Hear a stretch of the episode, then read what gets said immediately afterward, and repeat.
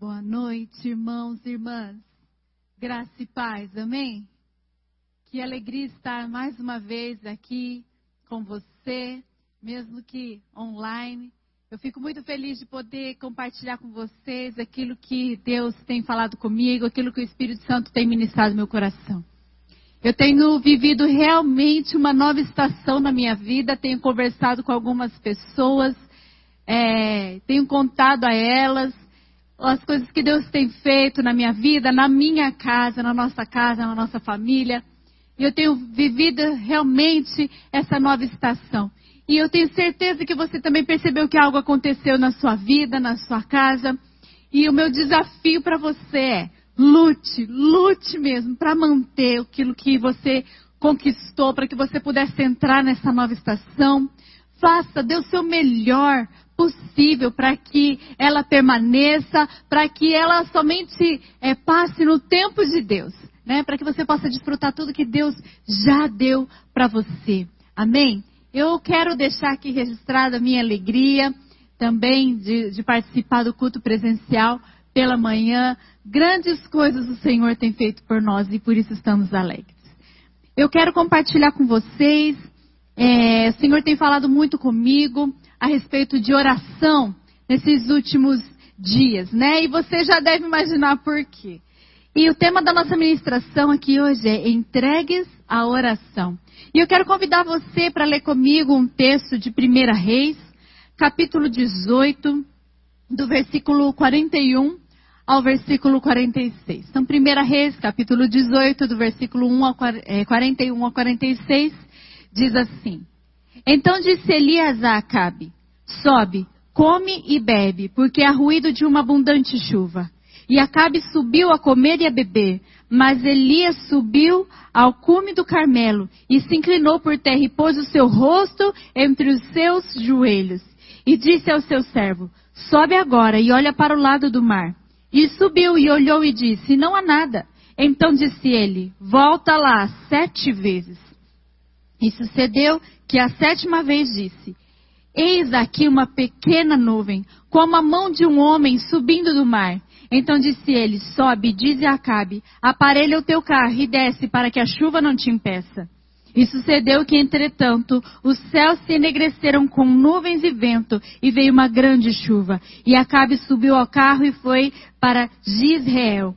E a mão do Senhor estava sobre Elias, o qual cingiu os lombos e veio correndo perante Acabe até a entrada de Gisrael. Até aqui. Quero convidar você a fechar os seus olhos aí na sua casa. Nós vamos agradecer a Deus pela oportunidade de ouvir a palavra do Senhor. Senhor, eu te louvo te agradeço porque o Senhor é um Deus tão maravilhoso. Nós temos um Deus que é presente nas nossas vidas. E eu quero hoje, Senhor, pedir para que o Senhor mais uma vez ministre os nossos corações. Fale conosco, nós nos abrimos para receber a Sua palavra. Abre os nossos ouvidos, Espírito Santo, para ouvirmos a Sua doce voz a nos ministrar. Eu repreendo em nome de Jesus toda armadilha do inferno, toda voz do inimigo tentando fazer com que essa palavra não entre no nosso coração, com que ela não seja compreendida. Eu repreendo agora em nome de Jesus e eu declaro agora o poder do Senhor sobre a nossa vida, a bênção de Deus e a voz do Senhor tão alta nos nossos ouvidos que nós não consigamos ouvir mais nada. Em nome de Jesus. Amém. Amém. Queridos, desde o dia 1 de outubro, nós iniciamos aí, as mulheres, né, talvez estejam um pouco mais por dentro, nós iniciamos um movimento de oração de mães que intercedem por seus filhos. É o projeto, é o movimento Mães Intercessoras. Nesse movimento, nós temos cada dia um tema, certo? Ele termina amanhã, dia 12, no Dia das Crianças, propositalmente. Foi uma estratégia que Deus deu para que nós possamos estar esses dias é, orando e clamando pelos nossos filhos de forma mais específica, de forma mais enfática. E tem sido um tempo maravilhoso. Eu tenho recebido aí é, no, no, no WhatsApp, nos directs, eu tenho recebido tantas mensagens com testemunhos maravilhosos de coisas que Deus tem feito na vida das mães, dos filhos principalmente lutas que se levantaram, mas que já caíram por terra em nome de Jesus. Eu tenho ouvido testemunhos poderosos. Pessoas que realmente estão sendo despertadas a orar pelos seus filhos de uma maneira diferente. Esse projeto ele surgiu no coração da minha irmã, pastora Letícia, ali de dois vizinhos, no ano passado. E esse ano nós entendemos é, de Deus é, de expandir tudo isso para toda a rede Zoe e para quem mais nós pudéssemos alcançar. Porque nós entendemos a importância da intercessão e da oração, e principalmente neste tempo voltado para os nossos filhos. Nós percebemos que a oração é, pelos nossos filhos, ela acabava sendo muito limitada ali em, né, nas necessidades básicas, é a saúde, é estudo, é proteção, né? É educação, que a mãe ora bastante por isso também mas a gente percebeu que a intercessão ela pode ir muito além. É, existem tantas outras áreas na vida dos nossos filhos que precisam ser cobertas pela oração. Nós, como autoridade sobre os nossos filhos, é, nós precisamos cobri-los com oração, em oração. Nós precisamos nos colocar na brecha pela vida dessas crianças. Inclusive, amanhã, no dia 12, nós vamos finalizar com um tema muito especial. Nós vamos orar amanhã pelas crianças órfãs, aquelas crianças que não tem quem seja por elas, não tem a, a, é alguém que vai orar e vai clamar pela vida delas, é áreas específicas. Né? Nós queremos nos levantar amanhã, então eu convido todos vocês, homem e mulher, mesmo que você não seja pai nem mãe, seja ainda é, solteiro, é, é, que o Senhor te levante mesmo em oração por essas crianças. Nós temos percebido muitos ataques é, nas nossas crianças, não é mesmo? Isso já é, é certo que Satanás faz isso. Em dois momentos na Bíblia nós vemos Satanás quando ele quer é, impedir projetos muito grandiosos, ele fala assim: então matem os meninos. Lá com Moisés e depois com Jesus.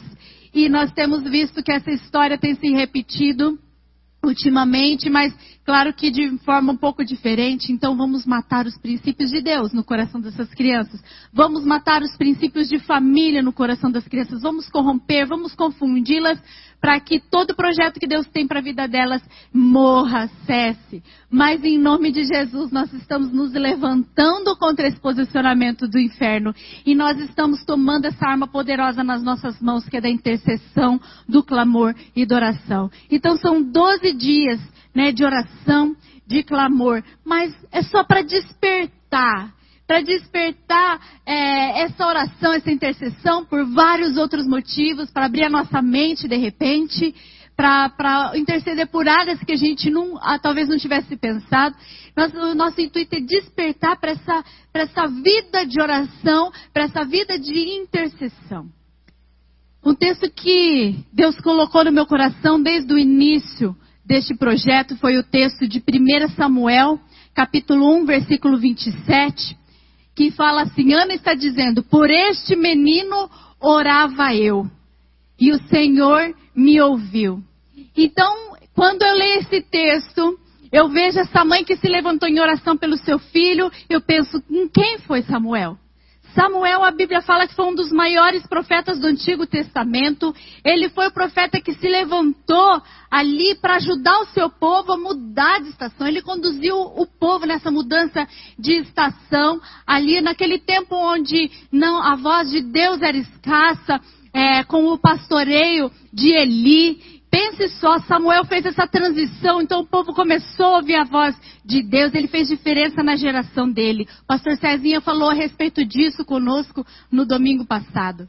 A oração de uma mãe fez toda a diferença na vida do seu filho. E muitas vezes nós não temos ideia do quanto a nossa oração pode mudar as coisas ao nosso redor e dentro de nós. Nós não compreendemos o poder que há na oração e nem mesmo nós deixamos de valorizar a sua eficácia. Nós deixamos de orar por não ter a real noção do que é a oração.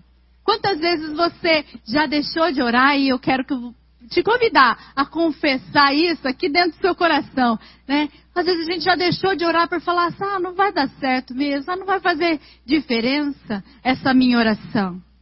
Sabe, é, eu me lembro que no início da pandemia, é, o Cezinha recebeu um áudio.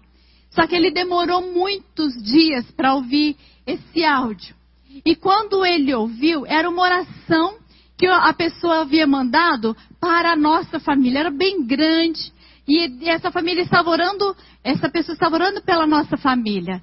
E foi muito interessante, porque no dia em que nós ouvimos aquela oração, naqueles dias haviam acontecido algumas lutas, tinham se levantado é, sobre a nossa casa ali, e nós percebemos que aquela oração ela estava direcionada é, especificamente para aquilo que tinha acabado de acontecer na nossa casa. E nós ficamos muito, muito mexidos, muito impressionados com isso. Então surgiu ali uma pergunta: quando foi que essa oração teve efeito?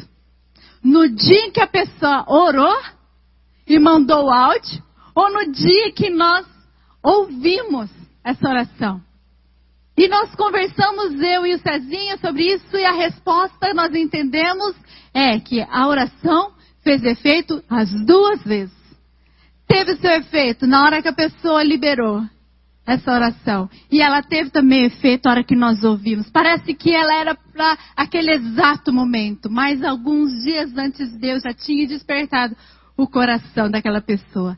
A verdade, irmãos, é que a oração, ela é boa de qualquer jeito. De qualquer jeito. Eu quero falar com você aqui para nós entendermos como é a oração. Como que é a oração? A oração, primeiro, gente, ela é atemporal. A oração ela pode mudar passado, presente e futuro. Você já pensou a respeito disso? É a oração ela mexe no passado, no presente e no futuro. No passado, eu quero falar com você do passado. Você com certeza já pediu, Deus, eu tenho esse trauma na minha vida. Muda isso, Senhor, no meu coração quando eu era criança. Quando eu era criança, aconteceu isso, toca no meu coração, muda. Então Deus muda aquilo dentro de você, cura aquele trauma, coisas do seu passado.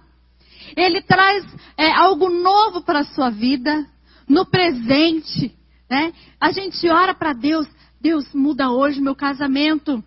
Muda hoje a minha vida, a vida dos meus filhos. Recentemente, agora no mês da família, nós comentamos que eu e Cezinha nós estávamos em oração na nossa casa para que Deus mexesse, né, para que Deus é, fizesse algo e Deus fez algo na nossa vida. Eu oro para que Deus mude o meu presente e também eu oro pelo no, é, a oração vai fazer efeito no meu futuro. Irmãos, eu já oro pelas minhas noras. Sim, eu oro pelo dia em que eu vou enviar os meus filhos para estudar ou para ir para o destino que Deus tem para a vida deles. Eu oro para o futuro. Jesus orou por nós, sem ainda nos conhecer. Quantos anos, quanto tempo atrás Jesus orou por mim? Jesus orou por você, por nós que um dia ainda iríamos conhecê-lo. E hoje nós vivemos o fruto dessa oração que Jesus fez. Há quanto tempo? Mais de dois mil anos atrás. Então a oração ela é atemporal. A oração também ela não tem limites geográficos. Isso também eu acho muito legal, porque qualquer outra coisa que nós possamos fazer, ela tem um limite geográfico. Mas a oração não. Eu vejo pessoas que às vezes são tão desanimadas para interceder por algum país, por algum lugar, aí parece que é tão lá longe, parece que a gente não vai alcançar. A oração vai alcançar. Eu tenho um testemunho que aconteceu é, comigo. Uma vez, eu, Deus fala de vez em quando assim comigo em, em sonhos. Então eu tive um sonho com um amigo meu, mas havia muitos anos que eu não o via. E eu tive no meu sonho ele pedir ajuda e ele estava com muita dificuldade. E ele era de outra cidade, ele não era da minha cidade. E ele estava com dificuldade, então eu me levantei naquela madrugada e eu orei. E eu senti por vários dias é, um impulso de intercessão pela vida dele. Eu clamei e eu não tinha mais contato com ele. Então passou ali um tempo, eu encontrei, eu consegui contactar com um amigo nosso em comum, que era da cidade natal dele. Então eu falei assim, eu queria saber se está tudo bem com fulano, porque contei para ele, né? Deus me levou a interceder por ele. Eu queria saber se está tudo bem. Então, naquele dia, ele falou, ele me falou algo que surpreendeu, que me surpreendeu. Ele disse: Olha, Suelen, ele é, foi embora para Portugal. E lá ele passou muita dificuldade, ele teve uma, uma, luta muito grande. E foi mais ou menos ali naquela época onde eu estava intercedendo por ele. Eu nem imaginava o lugar onde ele estava, mas a minha oração o alcançou, porque a oração ela não tem limites geográficos. A oração também ela tem alto poder de alcance. Sabe aquilo que você pensa que é impossível? Pois é, a oração pode alcançar. Como, por exemplo, o coração de alguém. O coração de alguém. É, é, quando eu, assim que eu me casei, eu me lembro que havia uma, uma pessoa e ela sempre, o coração dela sempre fechado para mim. Né? Eu não a conhecia muito bem, mas eu tentava fazer amizade porque eu sentia de falar de Jesus para essa pessoa. Mas ela ela sempre se fechava, ela não me cumprimentava, ela olhava para outros lados e nós éramos muito, é, morávamos muito perto. E então ela fechava, entrava rápido para sua casa para a gente às vezes não conversar. E então, sabe o que eu fiz? Eu comecei a orar todos os dias virada para a casa dela com as minhas mãos estendidas. Eu comecei a orar, interceder e clamar. E, e, foram muito, foi muito tempo, assim, eu não sei dizer quanto tempo, mas eu comecei a clamar para que Deus alcançasse o coração dela. E um dia, então, Deus me deu uma estratégia e ela se abriu para mim. E eu pude, então, falar de Jesus para ela, ela aceitou Jesus. E eu achei maravilhoso o alcance da oração. Eu jamais, com qualquer outra coisa que eu poderia fazer, eu jamais teria o poder de alcançar o coração dessa pessoa, não tenho o poder de alcançar o coração de ninguém. Mas a oração, ela tem alto poder de alcance. A oração não tem prazo de validade. Isso também eu acho sensacional na oração. Aí você pensa, ah, é algo que eu orei há muito tempo. Eu já até me esqueci disso. Aí Deus vem e faz. E a gente se surpreende, meu Deus, é verdade. Deus está fazendo hoje, mas há quantos anos eu havia pedido isso? Né? Irmãos, as nossas orações não morrem conosco. Elas vão frutificar. Um dia elas vão frutificar. Aquilo que você plantar hoje em oração, não importa quanto tempo vai levar, a oração sempre, sempre, sempre frutifica. Nós, como eu disse ali em cima, nós vivemos hoje o resultado da oração de Jesus. Ele orou por nós antes mesmo de nós nascermos, né? É, tem uma mulher lá em Mandaguari, que era uma mulher, ela era uma mulher de Deus, muito conhecida por falar de Jesus para as pessoas, evangelizou boa parte das pessoas que eu conheço. E a minha sogra conta que essa mulher, ela orava pelo Cezinha, para que ele fosse um pastor. E ela chamava ele de pastor Cezinha. E ela profetizava, declarava isso na vida dele, e ela orava por isso, para que o Cezinha, e ela falava minha sogra, esse menino vai ser pastor. Né? A minha sogra acho que estava ali no início da conversão, foi através dela, acho até que a minha sogra se, se converteu. E ela dizia isso, mas essa mulher faleceu. E quando ela faleceu, o Cezinho acho que não era nem bem convertido ainda. É, só aquele sem vergonha mesmo ali, né? Criado na igreja, mas tinha desviado. Ela não viu, né? Mas hoje o resultado da oração daquela mulher, né? Orando pelo Cezinha. Ela morreu mas a oração dela não morreu com ela. Ela frutificou. E está aí nosso pastor Cezinha, que é uma benção na nossa vida. Né? E no, irmãos, a oração ela é maravilhosa. E tem, teria muitas outras coisas que eu poderia falar aqui a respeito da oração. Mas eu quero deixar essas registradas aqui para nós, para que nós possamos começar a ter uma ideia do que é, do, daquilo que muitas vezes a gente está perdendo de não viver, que é essa vida de oração. No domingo retrasado, a pastora Silvana, ela falou para nós a respeito da batalha espiritual que nós enfrentamos nessa mudança de estação. E eu me lembro que ela citou a oração como sendo uma ferramenta muito importante na batalha. E eu gostaria que você prestasse atenção em algo. Irmãos, a oração, muda realidades. Grave isso com você. A oração muda realidades. Ela é uma atitude natural que gera uma ação sobrenatural que traz efeitos naturais. Veja só, eu quero te explicar melhor. Abra sua Bíblia em Daniel, capítulo 10. Eu quero ler com você só do versículo 12 ao versículo 14. Daniel, capítulo 10, do versículo 12 ao versículo 14, nós vamos projetar aqui. Então me disse: Não temais, Daniel, porque desde o primeiro dia em que aplicaste o teu coração a compreender e a humilhar-te perante o teu Deus, são ouvidas as tuas palavras. E eu vim por causa das tuas palavras. Mas o príncipe do reino da Pérsia me resistiu 21 dias, e eis que Miguel, um dos príncipes, veio para ajudar-me, e eu fiquei ali com os reis da Pérsia. Agora vim para fazer-te entender o que há de acontecer com o teu povo nos derradeiros dias, porque a visão é ainda para muitos dias. Olha só, esse texto, irmãos, ele para mim é sensacional para explicar é, muitas, muitas coisas a respeito da oração. Mas Daniel, ele teve uma atitude natural. Ele foi lá, se pôs em oração, né? Você fisicamente faz isso. Você se ajoelha, você dobra seu joelho, você vai para o seu quarto, você vai para algum lugar e você começa a orar. E ele jejuou por 21 dias. Ele iniciou ali um jejum certo? Então ele teve uma atitude natural, essa de se colocar em oração. E essa atitude natural gerou uma ação sobrenatural.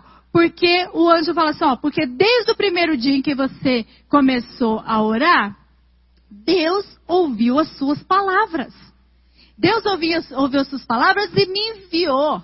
Né? Então eu, ele já mandou, eu vim por causa daquilo que você estava orando. Então, é, isso fez uma movimentação no reino espiritual, a sua ação natural. Então Deus ouviu e me mandou aqui para te dar a resposta. Só que eu lutei 21 dias com o príncipe da Pérsia, que a gente pode dizer que ele está representando, era a representação de, do inimigo, né, de Satanás, que resistiu a ele para que a resposta não chegasse até Daniel. Então o anjo lutou ali por 21 dias. Então pense toda a movimentação sobrenatural que a oração de Daniel estava gerando. E Daniel, então, desfrutou né, dos efeitos naturais daquela oração que ele havia feito quando o anjo chegou e trouxe para ele a resposta da sua oração. Veja o tamanho da importância. Então, quando você dobra os seus joelhos, quando você se coloca em oração, saiba de algo, meu irmão, minha irmã. Você não está fazendo algo simples. Você está gerando uma, uma ação, uma movimentação no reino espiritual. O Senhor está ouvindo e, e já está enviando a sua resposta. Talvez se nós tratássemos a oração com tanta é, com mais valorização, né? A gente às vezes desvaloriza tanto a oração. Se a gente desvalorizasse mesmo, eu acredito que nós usaríamos muito mais e desfrutaríamos muito mais dos benefícios que ela tem para a nossa vida. Agora, só há benefícios quando nós nos entregamos de fato à oração.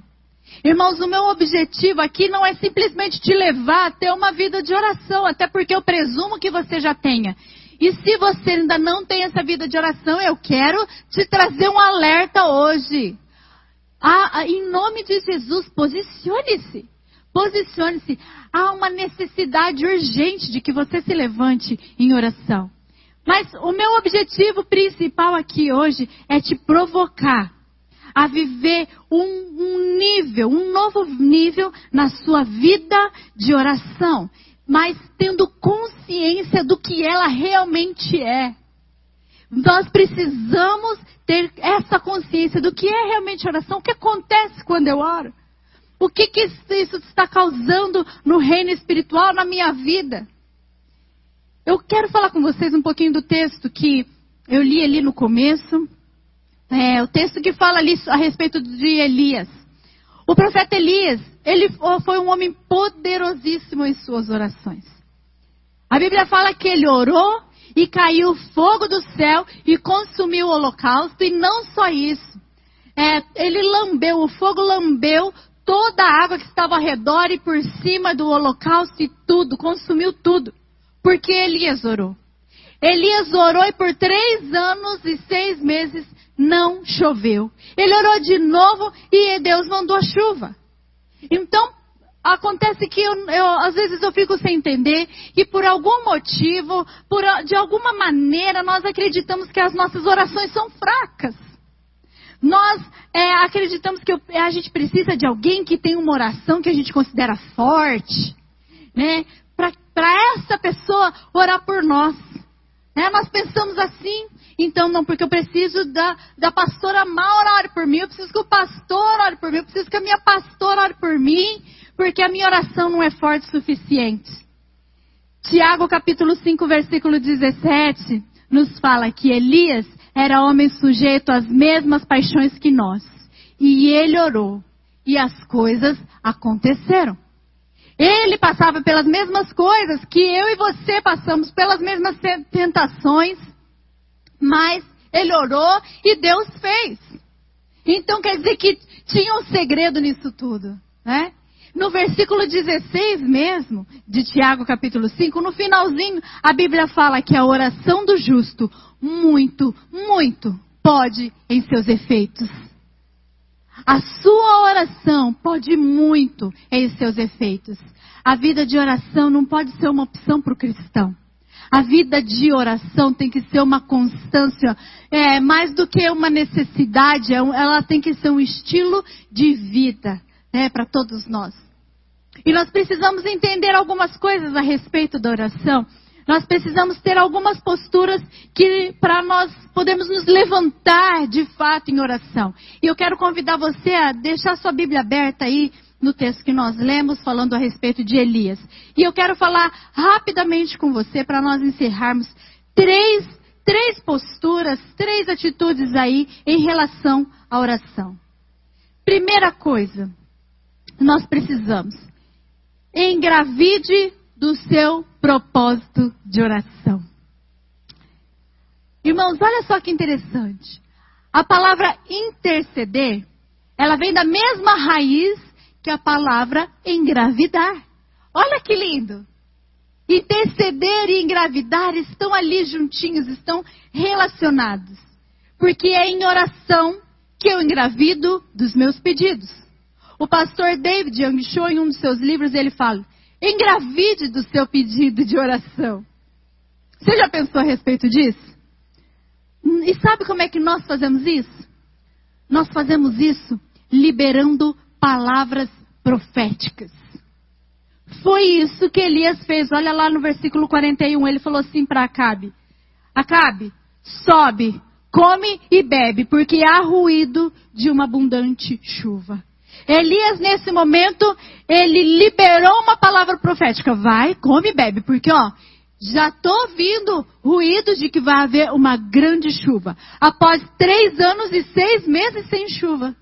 Ele liberou a palavra profética, ele deu o pontapé inicial ali. E ele, naquele momento, ele engravidou do seu pedido de oração. Declare você a conversão do seu esposo. Eu profetizo, eu declaro, meu esposo está convertido. A porta de emprego para minha vida já está aberta. A cura já chegou, o milagre já chegou na minha vida. Eu tomo posse da bênção do Senhor sobre mim. Nós precisamos orar sabendo o seguinte: eu já recebi. Eu preciso agir como quem é, já tem aquilo que pediu. Nós precisamos trazer a existência. Sabe, irmãos, eu e o Cezinho, eu me lembro quando nós queríamos um filho, né? A gente ainda não tinha. E só que Deus havia dado uma palavra, né? Então a gente teria o nosso filho Lucas. E eu me lembro que então nós engravidamos já, primeiro em oração. Porque nós trouxemos a existência. Eu e Cezinho a gente falava, porque quando o Lucas é, é, nascer, quando isso aconteceu, Lucas, e era um dia nós conversamos, parece que ele já existe. Ele já existe porque nós declaramos tanto isso, nós profetizamos, isso é engravidado o nosso pedido de oração. 1 João capítulo 5, versículo 14, fala exatamente para nós orarmos crendo que já recebemos a resposta. É assim que tem sido a sua oração? Orar crendo que você já recebeu a resposta? Quando eu oro a vontade de Deus para minha vida, irmãos, Ele já respondeu. Veja só que a Bíblia fala, é, o anjo fala para Daniel, quando você aplicou seu coração a isso, Deus já ouviu já me mandou. É uma semente. É uma semente e eu vou ter que gerar essa semente. Irmãos, isso é uma questão de constância, é uma questão de persistência, é uma questão de fé. Sabe por quê? Mateus capítulo 7, versículo 7 e 8, Jesus está falando o seguinte: Pedi, dar-se-vos-á, buscai, encontrareis, batei, batei e abrir-se-vos-á. Porque aquele que pede, recebe. O que bate, ao que pede, recebe. O que busca, encontra. Aquele que bate, se abre. Olha só, Jesus está falando sobre ser insistente, sobre persistir. Uma das chaves da oração, irmãos, é exatamente a diligência. Eu preciso ser diligente em relação à minha oração. Eu vou definir que eu vou orar insistentemente por isso. Até que algo aconteça. Foi isso que Elias fez. Elias foi diligente, ele foi insistente. E Elias fez, irmãos, atos proféticos. Depois que ele liberou a palavra, veja só, versículo 43, ele falou para o servo dele, Gease, vai lá, sobe e vê se tem alguma coisa lá que está indicando que vai chover. E faça isso por sete vezes. Foi o que Elias fez. Ele liberou as palavras proféticas, ele foi persistente, agindo por fé, ele engravidou, irmãos, daquela chuva. E ele trouxe à existência algo que não havia. Você, eu quero perguntar para você hoje, né? A mulher, ela se torna mãe quando ela engravida ou quando o filho nasce? É lógico que ela se torna mãe quando ela engravida. E sabe, quando eu engravido, as mudanças já acontecem. A mulher sabe disso, você que já engravidou. Quando a gente engravida, as mudanças já acontecem. Irmãos, há uma grande mudança em nós quando nós oramos. Há uma grande mudança em nós. Nós mudamos quando a gente começa a gerar, já há uma certa mudança. Quando eu engravido, irmãos, eu, eu preparo o quarto. Eu vou lavar as roupinhas, eu vou arrumar tudo bonitinho, vou pintar uma parede, porque eu estou gerando e eu já posso ver o resultado lá na frente, porque eu estou gerando dentro de mim. Então há essa expectativa do nascimento, há a expectativa da hora de dar a luz do parto. Irmãos, a grávida, ela se dedica à sua gestação. Né? Nós temos algumas grávidas aí na igreja e tem algumas que eu acompanho, pastora Juliana, por exemplo. É, a gente vê a dedicação é, das, das grávidas para a gestação, ela faz tudo. O bebê ainda está na barriga, mas ela já faz tudo para a hora que ele estiver aqui com ela, no braço. A grávida ela não consegue esquecer que está grávida. Não tem como a mulher esquecer que ela está grávida. E assim deve ser conosco também essa oração consciente, eu estou gerando dentro de mim. Então eu estou o tempo todo intercedendo, eu estou o tempo todo clamando e orando e declarando, fazendo declarações proféticas, tendo atitudes proféticas, porque eu estou gerando. Eu engravidei do meu propósito de oração. Segundo ponto. Prepare-se para dar a luz. Irmãos, se eu engravidei, então eu tenho que dar a luz. Pastora Silvana falava isso antes de eu ter o Lucas, eu ficava até apavorada. Se eu engravidei, eu vou ter que, vou ter que parir essa criança. Né? E porque se, se eu gerei, irmãos, vai chegar a hora do parto. Isso é certo. Deus é um Deus de respostas. Ele ouve as nossas orações. E Ele sempre Repete comigo. Sempre responde às nossas orações. E eu vejo que muitas pessoas entram em crises tão grandes, que às vezes até a gente tem até preguiça de ouvir, né? Ai, porque Deus não me ouve. Ai, eu falo, eu peço tanto para Deus. Deus não me ouve. Parece que Ele ouve todo mundo, mas Ele não ouve a mim. O que, que acontece comigo? É, por que, que Deus não me responde? Tem pessoas que chegam a duvidar de Deus. Tem pessoas que duvidam do seu amor por elas nesse momento. Acho que Deus não me ama. Ele ama mais a outra pessoa porque ela, a fulana, ele responde, a mim ele não responde. Sabe, irmãos, Hebreus capítulo 11, versículo 6, a Bíblia fala que Deus é galardoador dos que o buscam. É certeza. Jeremias capítulo 33, versículo 3. A Bíblia fala, Jesus fala, Deus fala assim, ó: Clama a mim e responder-te-ei. E eu vou te anunciar coisas grandes e ocultas que você ainda nem sabe, você nem imagina. Então ele está dizendo: é certo que eu vou responder. Ora, nós não podemos ficar acreditando nas mentiras de Satanás e no engano do nosso coração ansioso, porque eu quero falar e ter a resposta agora. Mas de, talvez você não está tendo a resposta agora, porque o anjo que está trazendo a resposta está batalhando no reino espiritual para trazer a resposta pela sua vida. Só que em vez de nós nos colocarmos esse tempo e permanecermos na oração, porque eu estou gerando e eu vou dar a luz, muitas vezes a gente acaba desistindo da nossa intercessão. E a gente, ah, não, Deus não está me ouvindo, mas o anjo está lá tentando trazer resposta para você está lá batalhando para trazer, enviar a resposta que Deus já mandou pela sua vida no primeiro dia que você dobrou os seus joelhos. Sabe por quê, irmãos? Porque é uma luta muito grande. O inimigo tenta nos impedir de receber. O inimigo tenta impedir que aquilo que foi gerado nasça, que venha à luz. O inimigo tenta impedir. E quantas vezes a gente desiste? Queridos, parto não é uma coisa fácil, não parto é difícil demais. Você principalmente tá, que teve parto normal. Eu tive duas cesáreas, mas você que teve parto normal ainda vai saber mais ainda do que eu, né? A mulher, né? É, gente, parto dói. É sofrimento. Você, marido, já acompanhou sua esposa aí? Viu? Você viu ela sofrendo? É terrível. Tem mulher que grita até não querer mais. Eu queria gritar. Eu achei que eu ia morrer, gente. De verdade. No parto do Lucas. Eu achei que eu ia morrer tem choro, tem, tem medo às vezes, tem sofrimento, tem dor, não é fácil. Só que é para trazer a luz, é para gerar vida.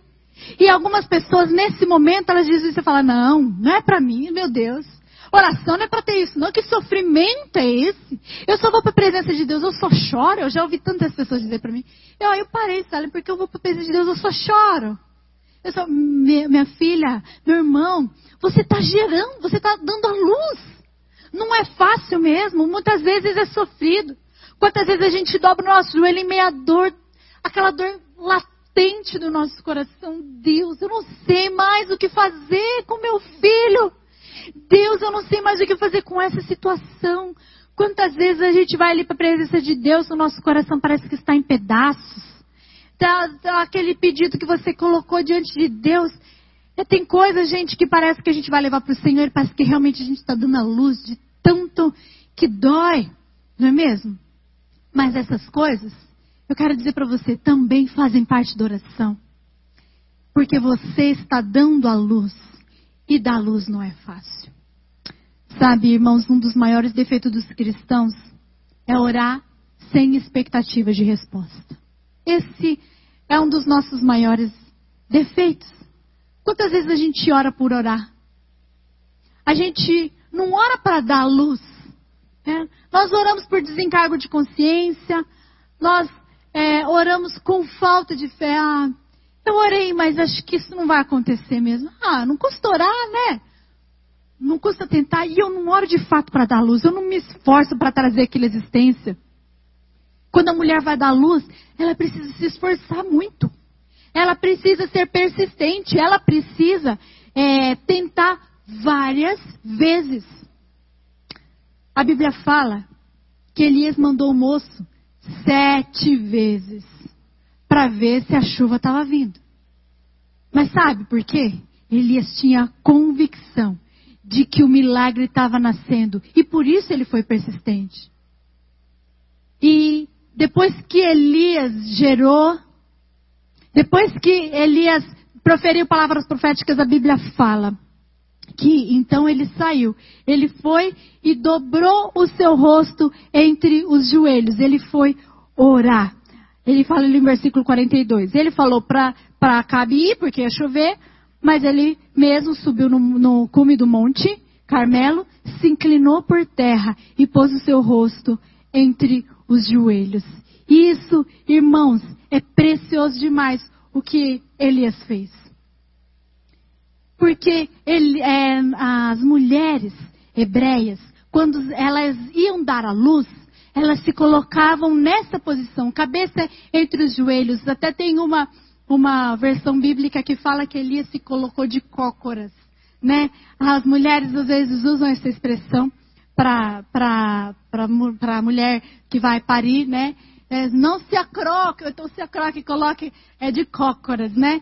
Elias colocou a sua cabeça entre os joelhos como a mulher hebreia quando ia dar a luz, porque ele estava dando a luz ao seu pedido de oração.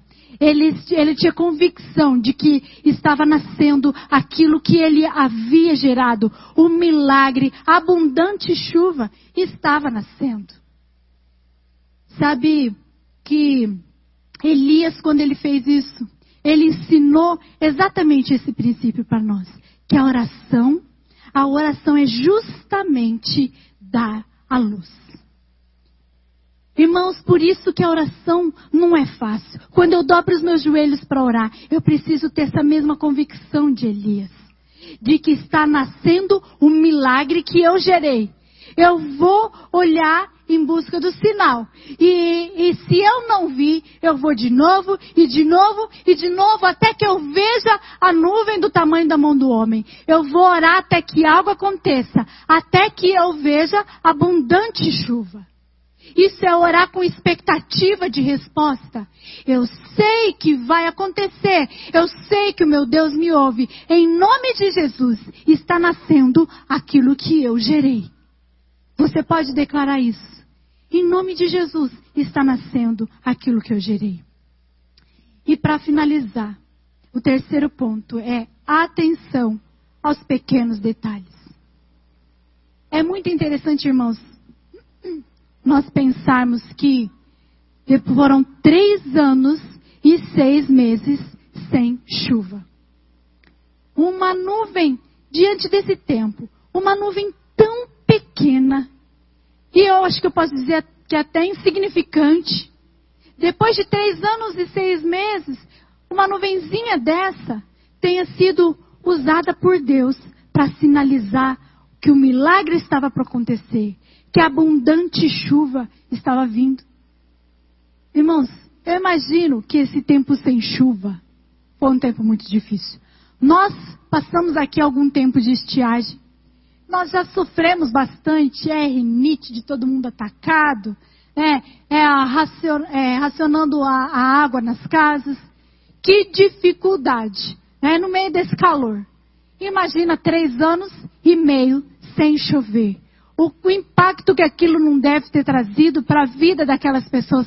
Talvez já tenha matado até a esperança. E parece não. Então, não, não, é, coisas importantes já haviam morrido. Talvez eles tivessem perdido muitas coisas. Mas um pequeno sinal.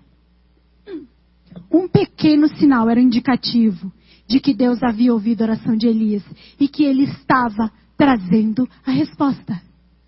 Irmãos, muitas vezes nós eu, eu dou valor aos sinais que o inferno manda para mim. Mas eu não valorizo os pequenos sinais que Deus dá na minha vida. Pessoa valoriza demais quando alguém se levanta e fala uma mentira a respeito dela. Meu Deus, olha o que Satanás fez, esse capeta se levantou desse jeito na minha vida. E olha, mas aí eu não valorizo o pequeno sinal de alguém, ou meu líder, ou alguém próximo a mim, falando: você é uma benção. Você é um, um homem, uma mulher de Deus. Eu faço, eu, eu tenho como grande qualquer pequeno sinal do inferno. Mas o pequeno sinal de Deus é o que realmente indica que coisas grandes estão chegando. Irmãos, o melhor sinal é a nuvem do tamanho da mão do homem. Quem poderia pensar que uma nuvenzinha desse tamanho ia acabar com três anos e seis meses de seca? Elias estava atento ao sinal, enquanto ele dava à luz aquilo que ele havia gerado. Ele estava esperando o sinal enquanto ele orava, porque ele sabia que Deus sempre ouvia as suas orações. Sabe, a minha avó, eu acho muito, eu acho demais isso que ela fala. Todas as vezes, quando ela vai orar comigo, é, a minha avó sempre ora comigo. Por mim, eu sei que ela ora todos os dias, né? Mas quando eu vou lá, ela fala, então deixa eu orar por você. E a minha avó, ela inicia a oração dela assim, todas as vezes. Ela fala, Deus, o Senhor sempre me ouve. Deus, todas as vezes que eu oro, o Senhor me responde. Então eu quero pedir por isso, pela Suelen, que o Senhor abençoe. E é tão lindo. Jesus fez essa oração também. Pai, eu sei que o Senhor sempre me ouve. Eu sei, eu só estou falando assim para que eles saibam, né, quem o Senhor é. Elias, Elias tinha essa convicção de que Deus estava ouvindo a sua oração. O versículo 46 termina dizendo: E a mão do Senhor estava sobre Elias. A mão do Senhor estava sobre Elias. Meu irmão, minha irmã, a mão do Senhor está sobre você, está sobre a sua, sua vida. Então, abra os seus olhos para você perceber os pequenos sinais de Deus na sua vida. Você gerou o seu pedido de oração? Você vai dar à luz. Então observe os pequenos sinais de Deus na sua vida, em nome de Jesus. Nós não servimos um Deus surdo, irmãos. Nós não servimos um Deus morto. Nós não servimos um Deus que não se importa conosco. O nosso Deus, ele sempre ouve as nossas orações. Ele tem prazer em nos atender, Ele tem prazer em nos responder. E hoje eu quero desafiar você a retomar aquela oração que você parou, que você desistiu de fazer algum tempo. Eu quero desafiar você hoje a engravidar do seu pedido, de novo se for necessário. Mas dessa vez não deixe perder. Dê a luz. Seja persistente. Repare nos sinais de Deus na sua vida. Quero convidar você a fechar os seus olhos aí agora na sua casa. Nós vamos dar a luz. Quero convidar você agora, enquanto nós vamos cantar essa, essa música. Quero convidar você a orar. Nossa palavra aqui hoje, a palavra de Deus para nós é, é essa: ore. Ore. Engravide aí agora. Engravide agora do seu pedido. O que, que você precisa, meu filho? O que você precisa, minha filha? Gere agora.